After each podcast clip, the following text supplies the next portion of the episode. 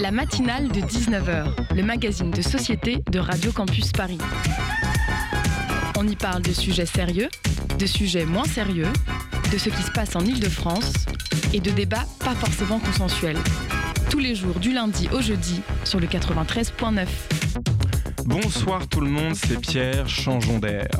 En parlant d'air, je sais pas si vous avez remarqué, mais il fait vachement froid en ce moment. Et ouais, je sais, c'est la 70e, 70e fois que vous l'entendez aujourd'hui, mais effectivement, il fait froid. Pourquoi on se cacherait de le dire? Il fait froid, ça nous fait du bien de nous plaindre, alors on répète qu'il fait froid. Ça nous démange, c'est comme ça. Le cerveau reçoit l'info, il peut pas s'empêcher de le libérer dans la nature, et ça y est. Vous avez rajouté une, une banalité d'usage sur les températures négatives de ce mois de décembre. Pour rappel, décembre c'est en hiver, hein. Et pendant encore au moins une dizaine d'années, en hiver, il fait froid mais j'ai peut-être une explication un peu plus profonde sur le sujet. J'aime bien être deep comme ça, ça me fait me sentir intelligent. Donc comme cette chère Amélie Poulain nous le disait très justement, c'est l'angoisse du temps qui passe qui nous fait parler du temps qu'il fait. Et oui, car le temps passe et que vous aimiez fixer les horloges en train de s'agiter, les grains de sable en train de faire la course ou les bulles à savon prêtes à exploser, le temps passe et nous rapproche inexorablement de la mort. Vous vous souvenez de ça ou pas? La mort, non? Spoiler alerte, vous le savez, depuis que vous êtes petit, parce que que ce soit papy, tata ou ce beau labrador aux yeux bleus, ils sont tous partis rejoindre les étoiles. En langage adulte, on appelle ça mourir, canner, die, comme dirait Gazo. Et en vrai, c'est sûrement la meilleure des choses qui puissent nous arriver. Déjà parce que la, fatalité de la mort, ou plutôt celle de la vie, ça dépend comment vous voyez le verre, nous force à profiter de la vie et nous empêche d'être des ordures, mais aussi donc, mais aussi parce qu'un jour, tout ça s'arrête. Donc en vrai, on s'en fout. Demain matin, si tu te réveilles pas pour aller à ton travail à la con, le monde s'arrête pas de tourner. Et en plus, t'es heureux sous ta couette. T'es beaucoup plus. Oula, je te jure que t'es beaucoup plus heureux sous ta couette. Si t'as pas envie de faire un truc parfois, et personnellement, je dirais même souvent, la meilleure des choses, c'est de pas le faire en fait. C'est peut-être un peu simple de tout mettre en perspective avec le trépas, parce qu'on meurt pas tous les jours, mais faut pas non plus perdre de vue qu'on pourrait en fait. Il n'y a pas grand chose qui a réellement d'importance si ce n'est l'amour que tu donnes et celui que tu renvoies. Là, en vrai, je pourrais crier dans le micro, me mettre à poil dans le studio, qu'on s'en foutrait. Un jour, il ne restera que des souvenirs de moi dans les cerveaux des quelques âmes que j'aurais réussi à toucher en ce bas monde. Mais je vais pas me mettre nu dans le studio. Vous savez pourquoi? Parce que je sais pas si vous avez remarqué, mais il fait vachement froid ces temps-ci. Bref, ce soir, je vais vous envoyer le programme.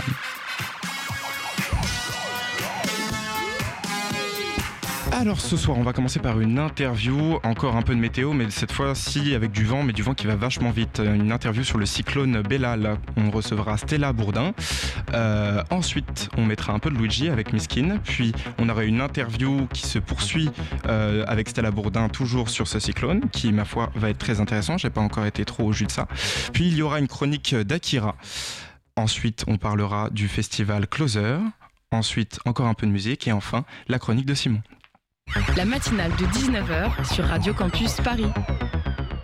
Ce matin, le cyclone Bellal euh, a commencé à ravager l'île de la Réunion. Stella Bourdin, qui vient tout juste de soutenir sa thèse sur la modalisation climatique des cyclones tropicaux et travaille à l'Institut Pierre-Simon Laplace, est avec nous ce soir pour éclairer la situation.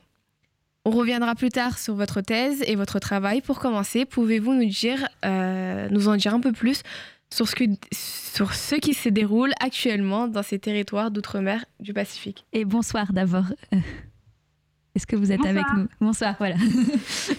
Excusez-nous. Euh, pour commencer, peut-être, on en est où sur cette. Enfin, la situation actuelle, elle en est où en ce moment? Donc, la situation actuelle, elle est que le cyclone qu'on a appelé Bellal dans l'océan Indien Sud, euh, a frappé directement l'île de la Réunion, c'est-à-dire que l'œil du cyclone est passé sur l'île. Euh, les vents les plus forts ont été observés tôt ce matin et euh, le cyclone est complètement passé à peu près à l'heure du coucher du soleil. Donc, mais il est passé pas seulement sur l'île de la Réunion, il est aussi passé sur l'île Maurice, il me semble, non? Tout à fait. Donc, l'œil est passé directement sur l'île de la Réunion, mais euh, l'extérieur du cyclone a aussi touché l'île Maurice. Donc, les conséquences sont, euh, sont différentes sur les deux îles, je suppose? Oui, les conséquences sont différentes et euh, d'après ce que j'ai lu, les conséquences sont aussi différentes parce que la préparation à l'événement n'avait pas été la même sur les deux îles. On reviendra plus tard à, la manière dont on, s'occupe d'un cyclone. Peut-être encore pour venir sur la situation actuelle, il y a eu un mort euh, en, conséquence de tout ça? Oui, donc il y a eu officiellement un décès sur l'île de la Réunion, de ce que j'ai pu lire dans la presse. C'était une personne sans abri qui ne s'était donc donc, ils avaient ouvert des abris pour les personnes qui n'avaient pas de logement suffisamment solide pour tenir la tempête. Cette personne-là ne s'était pas abritée et euh, est morte en conséquence de la tempête. Mais donc, c'est quand même un bilan assez faible, une seule personne euh, pour le moment, ça, ça va Pour un cyclone tropical de cette intensité qui touche directement euh, une île, je dirais que oui, c'est plutôt faible. Oui, ok. Peut-être oui, passons à une autre question. Euh, ouais, moi je voulais savoir comment on reconnaît un cyclone en cours de formation. Enfin, comment se forme un, cyclone? Vous voulez dire euh, comment est-ce qu'ils se forment physiquement ou comment est-ce qu'ils sont surveillés? Comment ils sont formés euh, physiquement d'abord Enfin, et puis ensuite, enfin, comment est-ce qu'on le reconnaît? Et puis ensuite, comment est-ce qu'on peut enfin voilà, grâce à ça, le surveiller en quelque sorte. Comment ça se passe en fait de, savoir? Parce que là en fait on a su assez tôt, enfin on a pu développer un certain nombre de mesures et ça nous intéressait de savoir, euh, enfin comment vous avez pu savoir en fait en avance. Euh.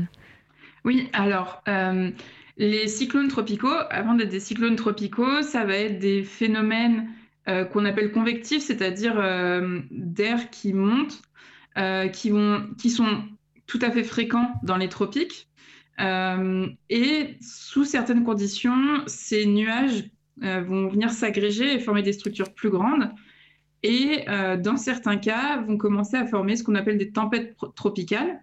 Et quand ils commencent à avoir cette structure de tempête tropicale, on peut les identifier sur des images satellites. Donc, à partir du moment où ces systèmes sont visibles sur des images satellites, il y a des centres de surveillance opérationnelle qui vont lancer une procédure de surveillance et de prévision de ces cyclones-là. Et c'est euh, combien de temps en général euh, en avance qu'on peut voir ça du coup?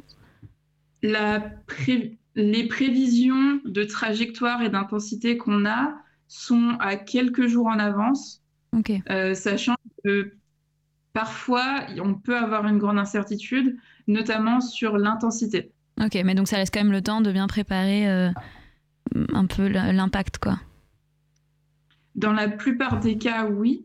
Euh, après, on a l'exemple récent du cyclone qui a touché Acapulco en octobre, je crois, où l'intensification s'est faite de façon extrêmement rapide à proximité des côtes et où du coup l'impact n'a pas été anticipé. Et comment on explique euh, que qu'on n'ait pas pu l'anticiper? Ah, parce que c'était assez proche des côtes, c'est ça? Ou c'était euh, Du coup, c'était une intensification extrêmement rapide, quelque ah, chose qu'on n'a quasiment jamais observé. Et dans ce cas-là, elle avait on n'avait pas réussi à la prévoir. Quoi. Ok. Bah là, on a déjà beaucoup parlé du fait de prévoir, etc. Donc peut-être venons-en à ça. Qu'est-ce qu'on a prévu euh, dans cette situation-là euh, de l'île de la Réunion? Enfin, Qu'est-ce qu'on avait dit à l'avance euh? Alors dans le cas de la Réunion, moi j'ai commencé à suivre le phénomène samedi quand j'ai vu les, les, premières alertes. Je crois que la trajectoire a été très bien prévue, même si le cyclone est passé légèrement au nord et qu'on en entend parler, euh, la trajectoire était quand même très bien prévue. Et euh, donc moi, j'ai vu passer à partir de samedi, sachant que le cyclone a touché dans la nuit de dimanche à lundi, euh, des alertes qui commençaient à préparer la population, à leur dire de commencer à prévoir des stocks d'eau, de nourriture pour tenir le passage du cyclone. Et euh, donc il y avait euh, et on a entendu parler des alertes rouges, violettes. Vous pouvez peut-être nous éclairer un peu là-dessus. C'est quoi la différence euh? Oui, donc le, le, système de réponse aux ouragans à la Réunion est basé sur un sur des alertes à quatre niveaux. Donc l'alerte jaune, orange, rouge et violette. et là, dans le cas de cet événement, les alertes jusqu'à violette ont été déclenchées. Donc l'alerte jaune, c'est vraiment la préparation à l'événement. On anticipe qu'il y aura probablement quelque chose. L'alerte orange, c'est un niveau un peu au-dessus. On anticipe des conséquences et on demande aux populations d'être prêtes à se confiner, puisque l'alerte rouge correspond à un confinement euh, intégral de la population. Et l'alerte violette, qui a été déclenchée euh, pendant quelques heures euh, entre 6 heures du matin et et un peu plus tard aujourd'hui, correspond à un confinement total, y compris des services de secours pour lesquels il est trop dangereux de sortir, même pour secourir des personnes. Et donc, naturellement, ces différents niveaux d'alerte correspondent à différents niveaux d'intensité et de risque sur l'île. Et donc là, on était en alerte rouge puis violette, c'est ça? Oui, et à l'heure actuelle, euh, ils sont redescendus en alerte rouge, ce qui veut dire que les secours peuvent sortir pour euh, évaluer les conséquences et secourir les personnes qui en ont besoin, mais la population est toujours confinée. Et donc ce bilan dont on parlait euh, tout à l'heure, qui semblait assez léger, il peut encore s'alourdir dans les faits, puisque les secours sont pas encore vraiment sortis, ou pas? Oui, tout à fait. Et puis, dans la plupart des cyclones, on a des décès directs qui sont associés par exemple à la chute d'arbres ou à des inondations, et des décès indirects. Euh, par exemple, il est assez fréquent qu'on ait des décès liés à des intoxications en monoxyde de carbone à cause des personnes qui se chauffent euh, elles-mêmes chez elles ou qui essaient de cuisiner un peu avec les moyens du bord sans électricité. Ah oui, parce qu'on n'avait pas dit aussi l'électricité a été coupée donc euh, pendant ce temps-là forcément. Oui. Tiers de la population de la Réunion euh, n'a plus d'électricité, de ce que j'ai lu. Et donc c'est quelque chose qui, est, qui a été prévu, décidé euh, par avance, enfin par précaution, ou c'est le, le, cyclone qui a détruit, enfin qui a coupé l'électricité, ou c'est comment ça? Non, non, c'est vraiment la conséquence de la tempête. Donc c'est quelque chose qui est anticipé parce qu'on sait que c'est une conséquence très fréquente des tempêtes, notamment à cause des arbres qui vont tomber sur les lignes électriques. Euh, et c'est une des raisons pour lesquelles on demande aux gens de se préparer y compris à ne plus avoir d'électricité pendant euh, un ou quelques jours. Ok, et donc c'est là où donc les gens qui essayent de cuisiner avec les moyens du bord euh, font des intoxications ou... C'est ce que vous étiez en train de dire avant. relativement oui. Ok, bon, bah, c'est vrai qu'on n'y pense euh, pas souvent. Est-ce que ce, ce, cyclone est lié au réchauffement climatique ça Est-ce que ça existait déjà avant? Enfin... Alors, dans l'océan sud indien, euh, pour autant qu'on sache, il y a toujours eu des cyclones. On en a, donc, il y a à peu près 10 tempêtes tropicales qui se forment chaque année dans ce bassin-là, euh, dont 7 deviennent des cyclones tropicaux, donc un, un niveau d'intensité plus élevé. Euh, donc, c'est un phénomène connu dans ce bassin-là. D'ailleurs, il y a des organismes spécialisés qui sont chargés de les surveiller. Il est relativement rare que ces phénomènes touchent directement l'île de la Réunion, simplement par probabilité que la trajectoire traverse exactement l'île. Euh, après, il est difficile pour moi de vous dire à l'heure actuelle euh, le rôle qu'a joué le changement climatique dans ce cyclone en particulier. On peut parler du rôle du changement climatique sur les cyclones en général, mais sur celui-ci, il est trop tôt pour dire. Ok, bah on reparlera euh, tout à l'heure en deuxième partie des cyclones en général. Peut-être encore, euh, enfin bon, c'est déjà une question, un peu plus générale, mais qui s'applique aussi sur ce que vous venez de dire. Comment ça se fait que certains cyclones se développent et d'autres non? Euh, Ça, ça va dépendre des conditions environnementales dans lesquelles le cyclone évolue. Donc, un cyclone, pour se développer, il a besoin d'un océan qui est chaud pour avoir un réservoir d'énergie il a besoin aussi d'être dans une atmosphère qui est très humide et avec une circulation des vents assez particuliers. Donc, s'il rencontre ces conditions favorables, alors il va pouvoir euh, avoir un mécanisme un peu d'auto-entretien et d'auto-intensification. Ok. Et euh, juste pour euh, revenir un peu sur, bon, vous avez dit que vous y connaissez pas trop sur la situation de l'île de la Réunion, mais est-ce que est-ce que, enfin, c'est c'est quand même une ampleur plus forte que ce qu'on avait avant, vous le savez ou, pas? Un peu avec euh, et en étant spécialiste d'autres domaines. Ceux qui ont eu lieu auparavant? Oui. Euh, alors déjà, je pense qu'on n'a pas énormément de statistiques pour le dire parce que sur la période où on a des statistiques fiables, euh, le nombre de cyclones qui a touché aussi directement l'île de la Réunion se compte probablement sur les doigts d'une main. Euh, c'est pas le cyclone le plus fort qui ait touché l'île de la Réunion. Euh, donc c'est difficile à dire. Ok. Ok. Et peut-être, enfin là, vous parliez du fait que c'était euh, assez historique. Euh, enfin, non, pardon, qu'il n'y avait pas beaucoup de données qui ont été relevées. Donc, c'est vrai que la météorologie, c'est une discipline qu'on. Enfin, ça fait combien de temps qu'on fait des, qu'on prélève des données sur ça? Alors, sur les sur les terres, on a des données euh, depuis relativement longtemps. Euh, pas forcément des relevés physiques précis, mais on a des récits et on sait que quand on a le récit d'une tempête extrême qui va être passée sur une île comme la Réunion, c'est probablement un, cyclone tropical. Donc ça, ça peut nous permettre de remonter assez loin dans le temps. Euh, mais les observations fiables, on les a depuis on a des satellites qui permettent d'observer globalement la Terre et pas seulement depuis les continents. Et ces satellites, on les a depuis une quarantaine d'années. Donc on a des données pour étudier la climatologie des cyclones tropicaux sur environ les 40 dernières années. Ok, bah, merci beaucoup. Peut-être on fait une petite pause musicale. Après, on pourra parler de, de, de l'OMI qui a été fondée en 1873, donc c'est assez long, mais peut-être euh, autorisons-nous une petite pause musicale. Écoutons-nous Miskin de Luigi.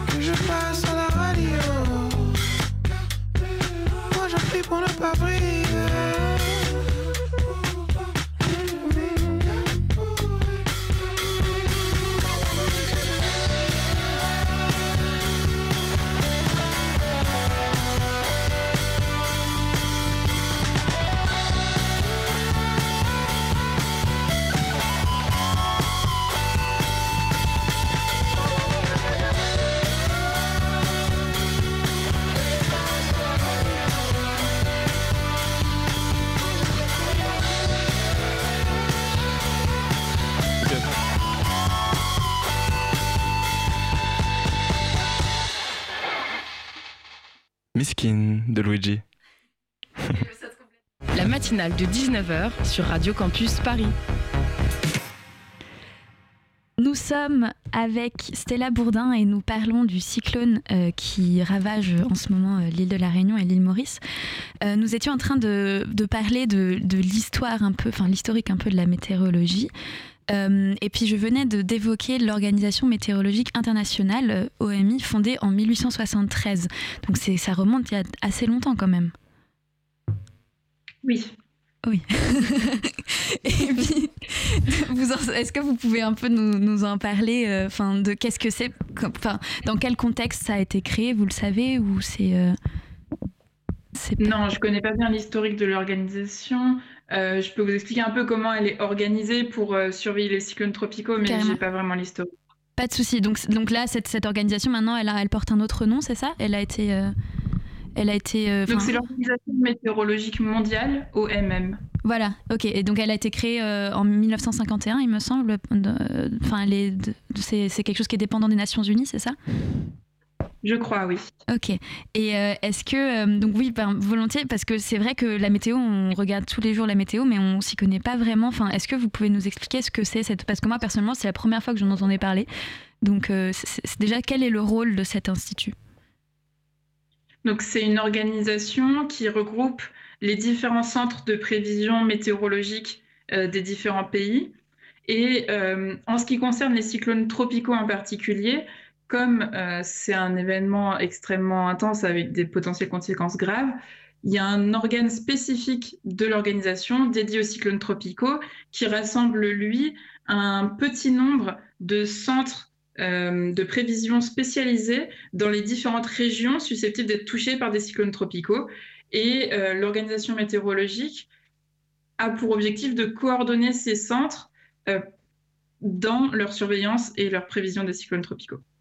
D'accord. Et donc, euh, euh, par exemple, si on pense à l'exemple de, de, ce qui se passe à l'île de la Réunion, là, ils ont fait quoi euh, Enfin, Est-ce qu'ils ont eu un rôle dans cette situation-là ou pas?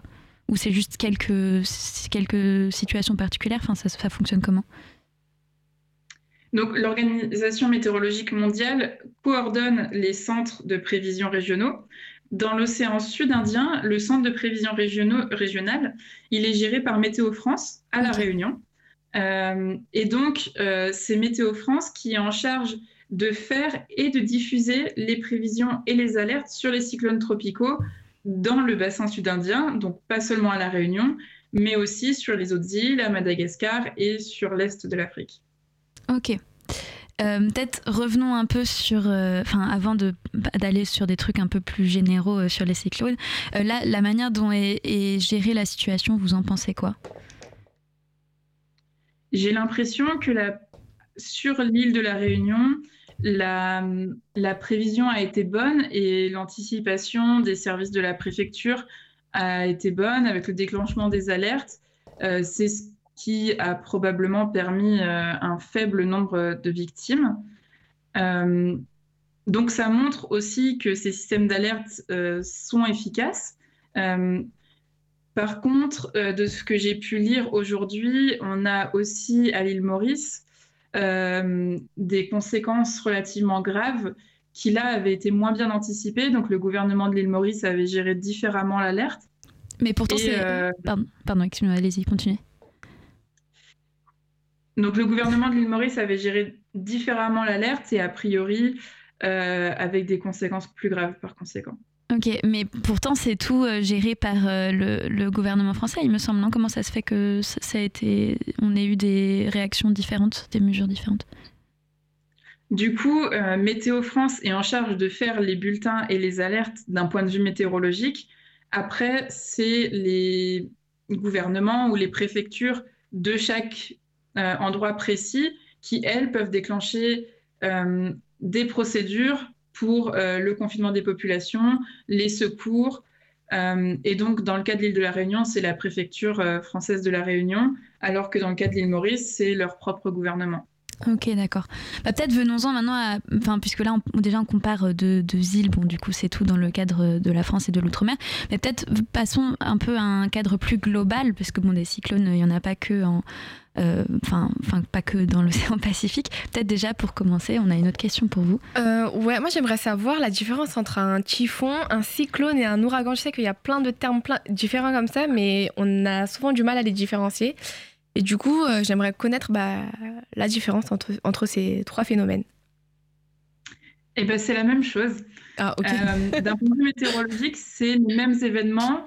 Ils portent juste des noms différents dans différentes zones du monde parce que historiquement, ils ont été appelés différemment par différentes populations.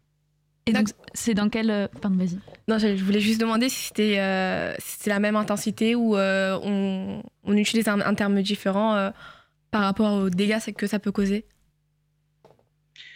Non, le, nom n'est pas nécessairement lié à une intensité. C'est vraiment par, région? Oui, c'est vraiment régional. Et ah, on a une autre question. Je me demandais là soudainement, mais comment on, comment on juge de l'intensité justement d'un cyclone? On a une échelle, on a une, euh, on a, de quoi ça dépend et comment on le classe en fait? Comment on le classifie? Oui, alors là, c'est les centres de prévision régionale qui sont en charge de mesurer et de classer l'intensité des cyclones tropicaux. Chaque centre régional a sa propre échelle en fonction de, des événements potentiels dans sa, dans sa zone. Mais l'échelle la plus connue, c'est celle qu'on appelle l'échelle de Saphir-Simpson, qui a des niveaux de 1 à 5 donc souvent, quand vous entendez parler d'un cyclone de catégorie de temps, ça correspond à cette échelle-là. D'accord. Le, nom aussi, d'ailleurs le genre du nom a, une importance, non? Il y a une information à l'intérieur de ça, non?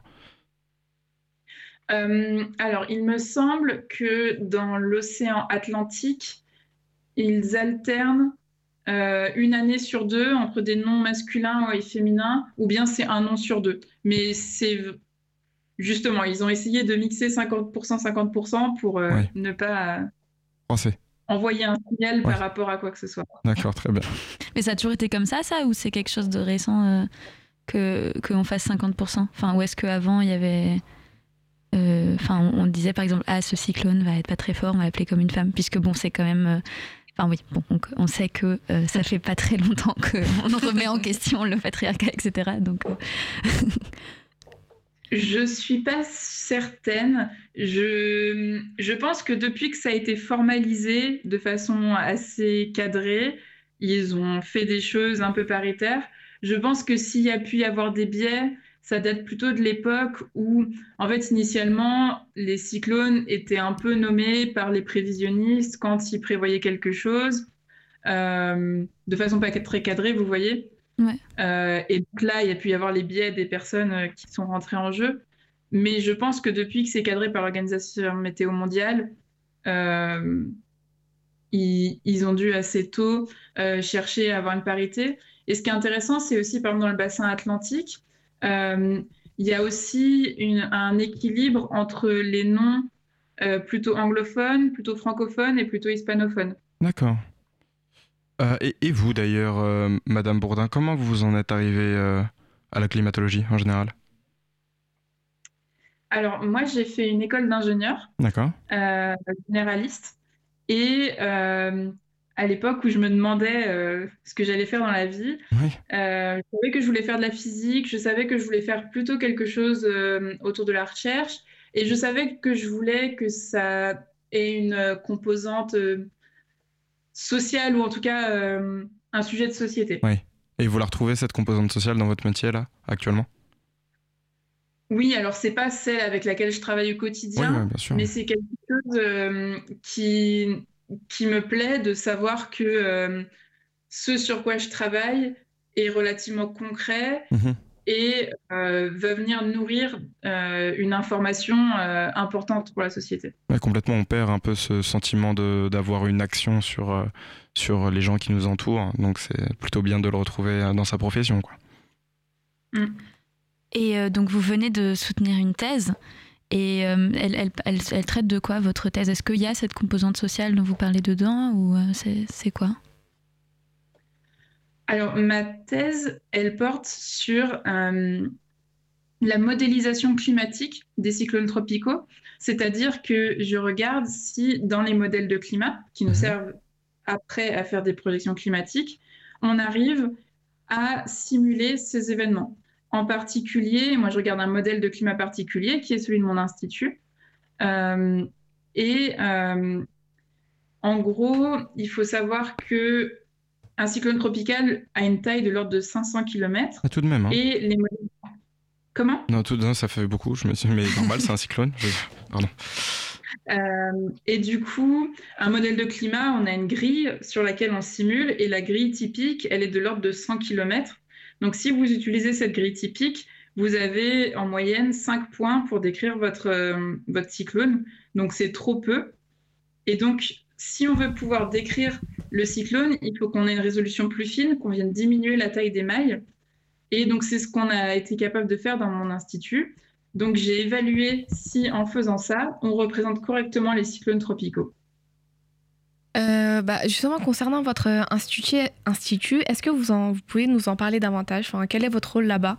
Et que fait bah, votre institut du coup? Alors, l'institut, c'est l'Institut Pierre-Simon Laplace.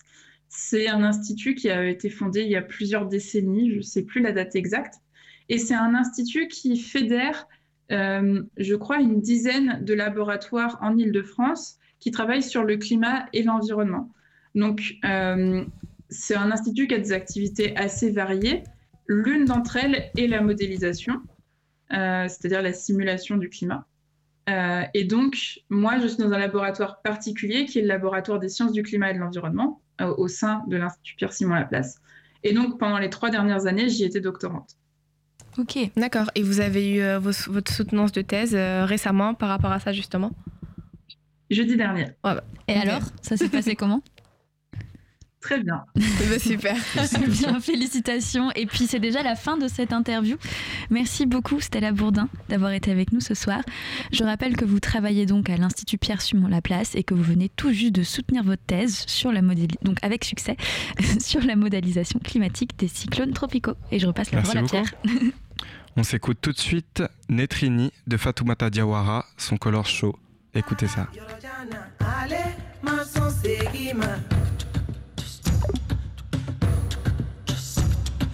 Jarabi, Tala, Yorojana, Ale, Mason, Segima. Njerini, njerini Ngabe, Disa, Njera bi ma fe ganyalo Nyalo. Njerini, njerini Ngabe, Disa, Nikanu. I want to know.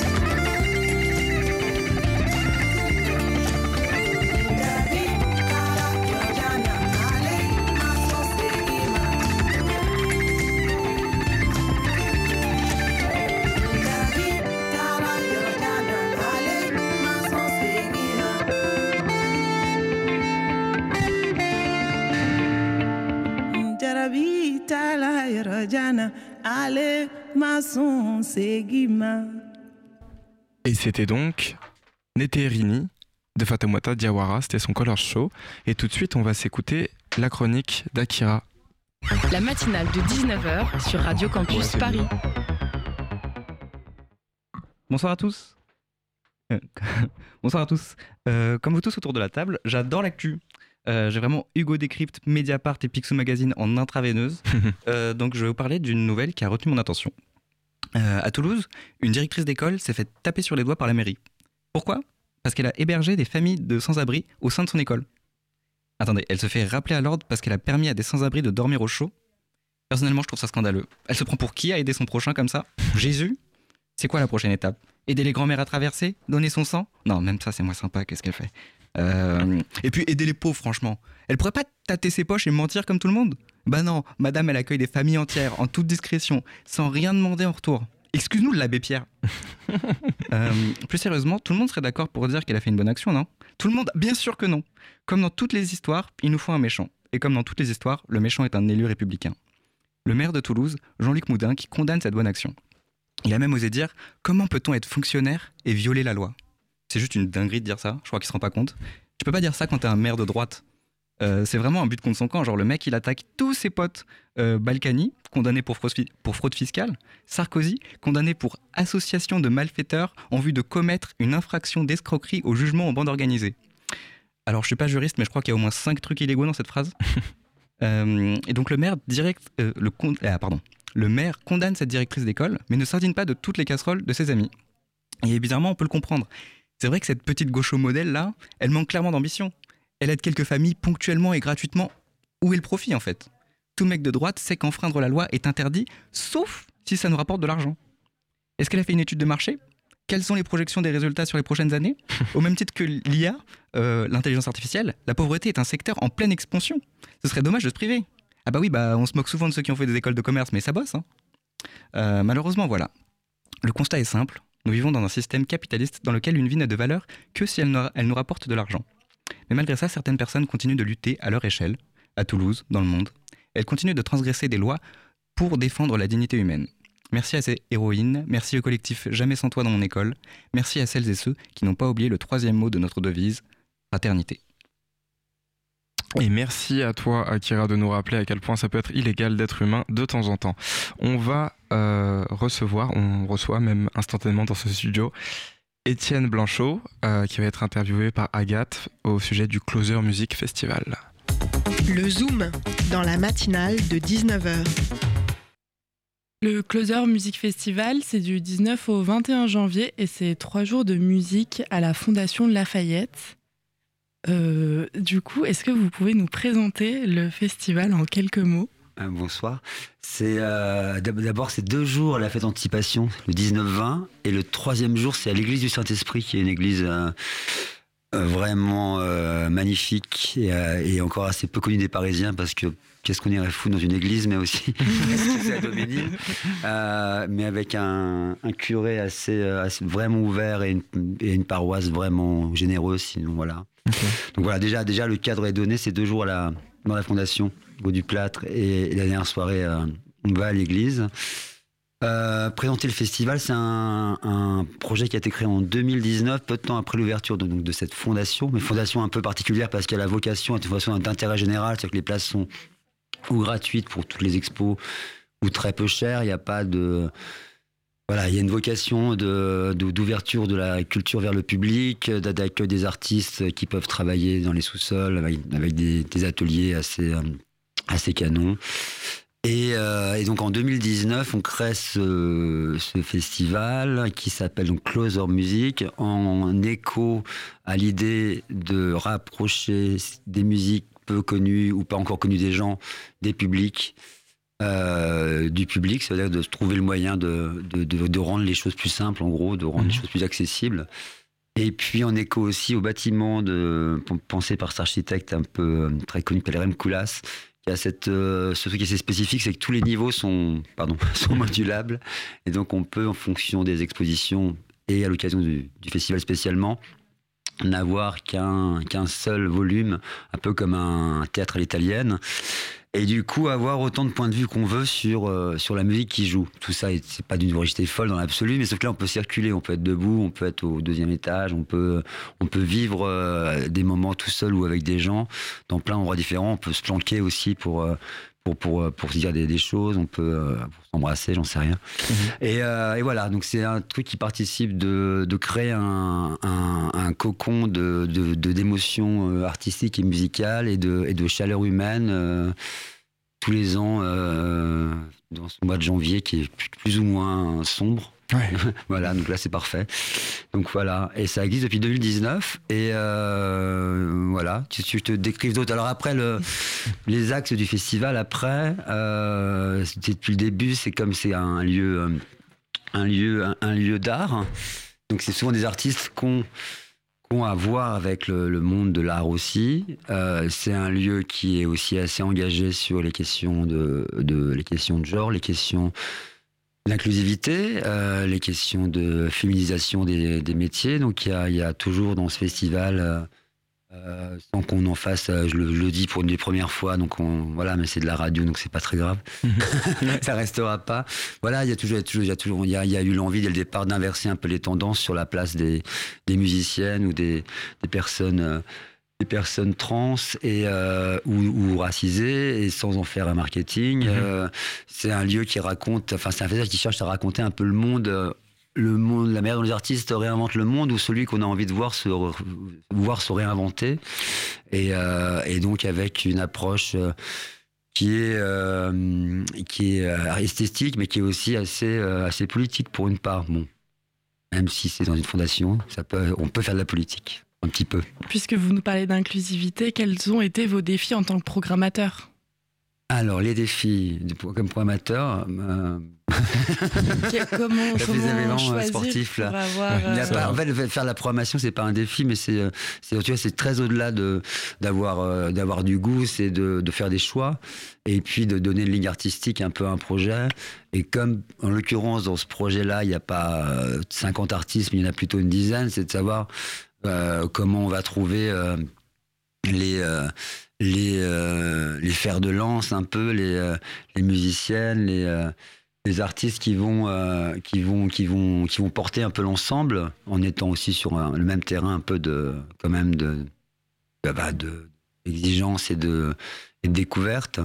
Et puis quel choix on va faire à partir de là pour pour que tout ça tout ça tout ça et soit excitant de bout en bout. Excitant, ça veut pas dire juste euh, dansant ou festif, ça veut dire qu'il se passe un, un moment de, de trouble, de trouble esthétique, de trouble émotionnel qui fasse que les gens rentrent chez eux avec quelque chose. Donc c'est faire mhm. des choix sur toute la programmation. Et puis après, effectivement, de. Qu'est-ce qui vous touche chez un artiste pour le choisir? Bah, C'est vraiment personnel après. Hein. C'est vraiment, euh, c'est vraiment, euh, c'est après c'est toute proportion gardée. C'est une écriture après la programmation. C'est vraiment, ça part de de, des choses qui, depuis, depuis, je fais ça depuis un moment maintenant, des choses qui, moi, me paraissent sortir du lot et, sortir du lot par rapport à l'effet qu'elle me qu'elle produit sur moi.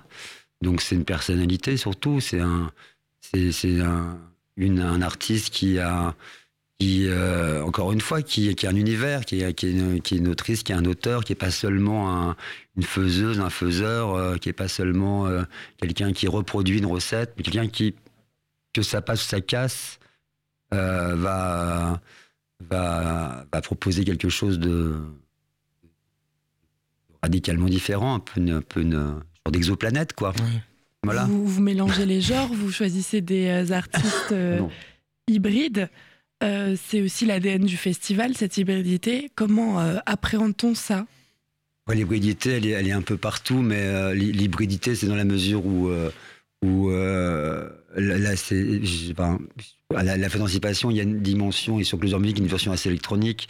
Il n'y a pas, a pas de, il y a assez peu de, il y, a toujours un peu d'autres choses, mais il y a quand même un, angle donné, je sais pas comment dire, d'avant-garde, hein, d'avant-garde électronique, d'avant-garde pop électronique. Donc l'hybridation, elle se fait plus sur, encore une fois, la personnalité des gens.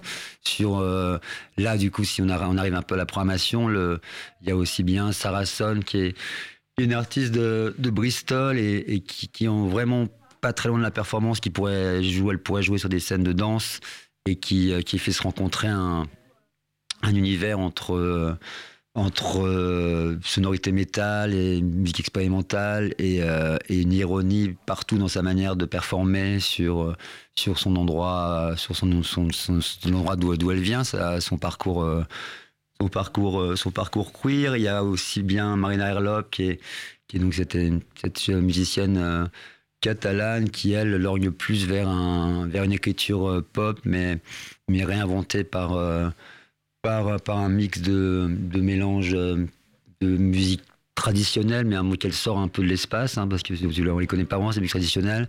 Un travail sur l'harmonie des voix. Euh, il y a aussi bien euh, ces, deux, personnes basées à Berlin, anciennement russes, euh, Perilla, PMX Pevers, qui joue le vendredi. C'est Perilla et Pavel Miyakov qui,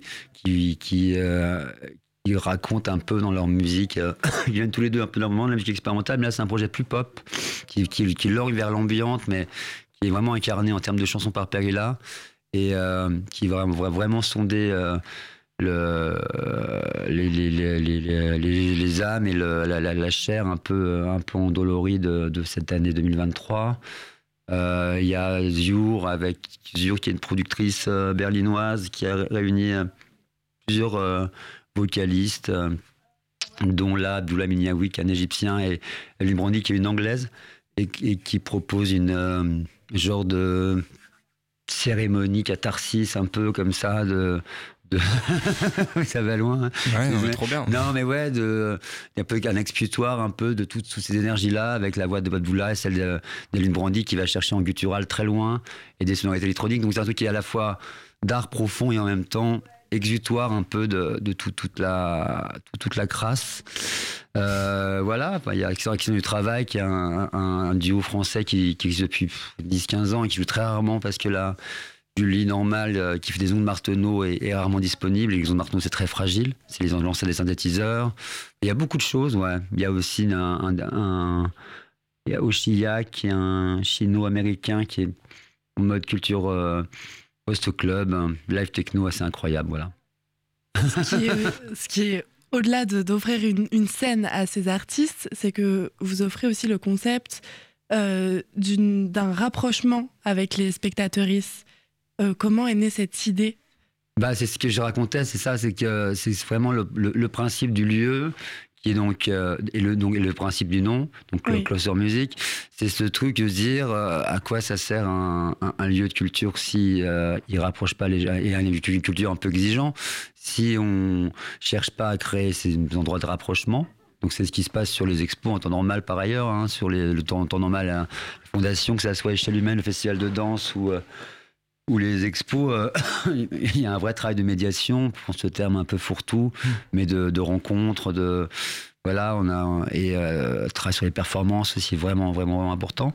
Donc non, oui, bah, le, le, le, principe de rapprochement, c'est ça, c'est euh, c'est euh, le bâtiment qui permet ça comme je le racontais, les, les, niveaux mmh. modulables, et puis la philosophie générale de, de, la, de, la, de la fondation, et que, et que j'ai accompagné avec ce nom-là. Au départ, on m'a dit Closer, ça fait un peu euh, Canard People. Ai dit non, non, vous verrez, c'est mmh. bien. et, euh, et, voilà. Donc c'est parti de là, tout ça. Et des interactions créées entre spectatrices, euh, performeuses bah, En tout cas, c'est tellement resserré hmm. que les, les artistes sont pas loin. voilà, donc il y a un truc, il n'y a, pas de, a pas de séparation, il n'y a pas de séparation, il n'y a pas de choses comme ça. C'est tout ça, il n'y a, y a, pas de, y a pas de barrière, mais c'est vraiment le, c'est assez rare que les artistes soient pas dans le public pour voir les autres artistes c'est assez rare que tout ça passe de, de, enfin ça arrive un peu partout hein.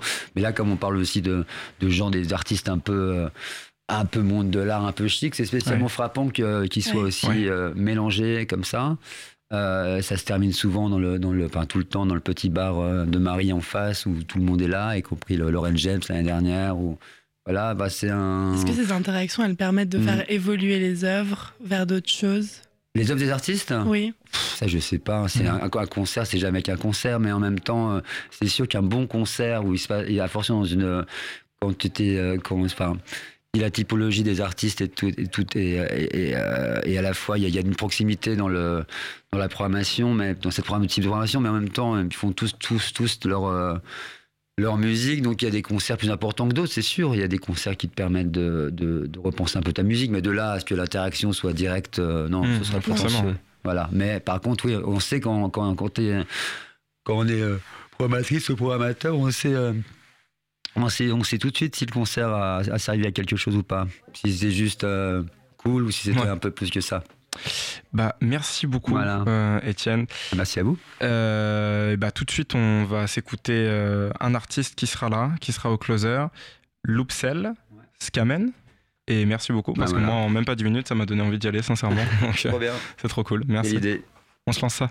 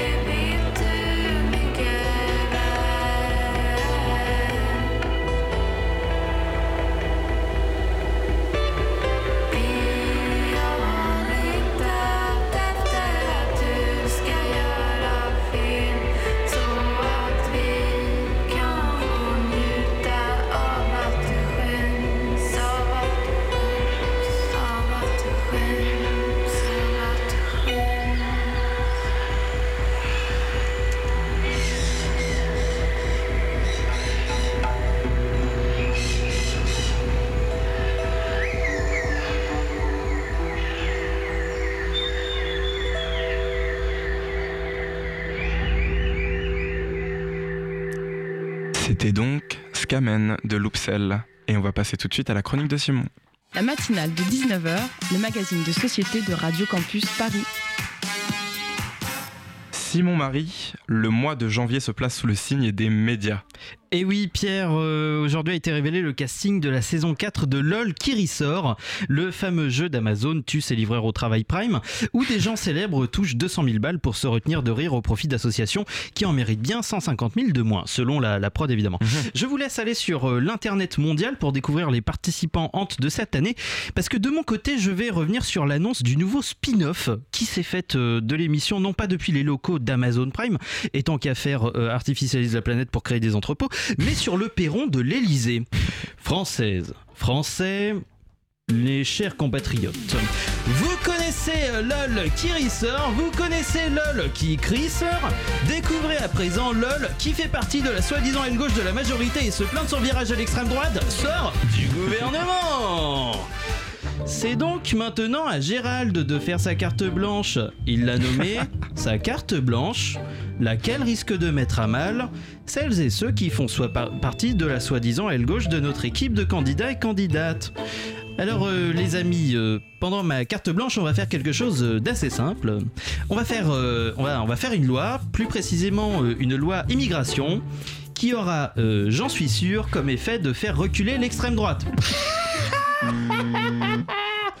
Aïe aïe aïe aïe aïe On vous a vu, Olivier, Rima et Clément. Vous avez rigolé après que Gérald ait affirmé que la loi immigration ferait baisser l'extrême droite. Vous sortez Bon bah voilà, on a les émissions de, divertissement qu'on mérite. Euh, en tout cas, euh, plus que les médias qui font des émissions où on essaie de faire gober qu'une seule politique d'extrême droite euh, fera reculer l'extrême droite, là où l'antiracisme serait délétère, car, comme disait la, philosophe Sonia Mabrouk, les antiracistes sont ceux qui font le plus monter l'extrême droite en France.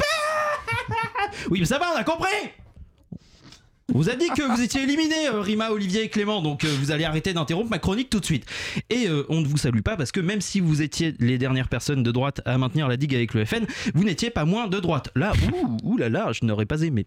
Plus que les médias, je disais, le mois de janvier est placé sous le signe des médias du passé.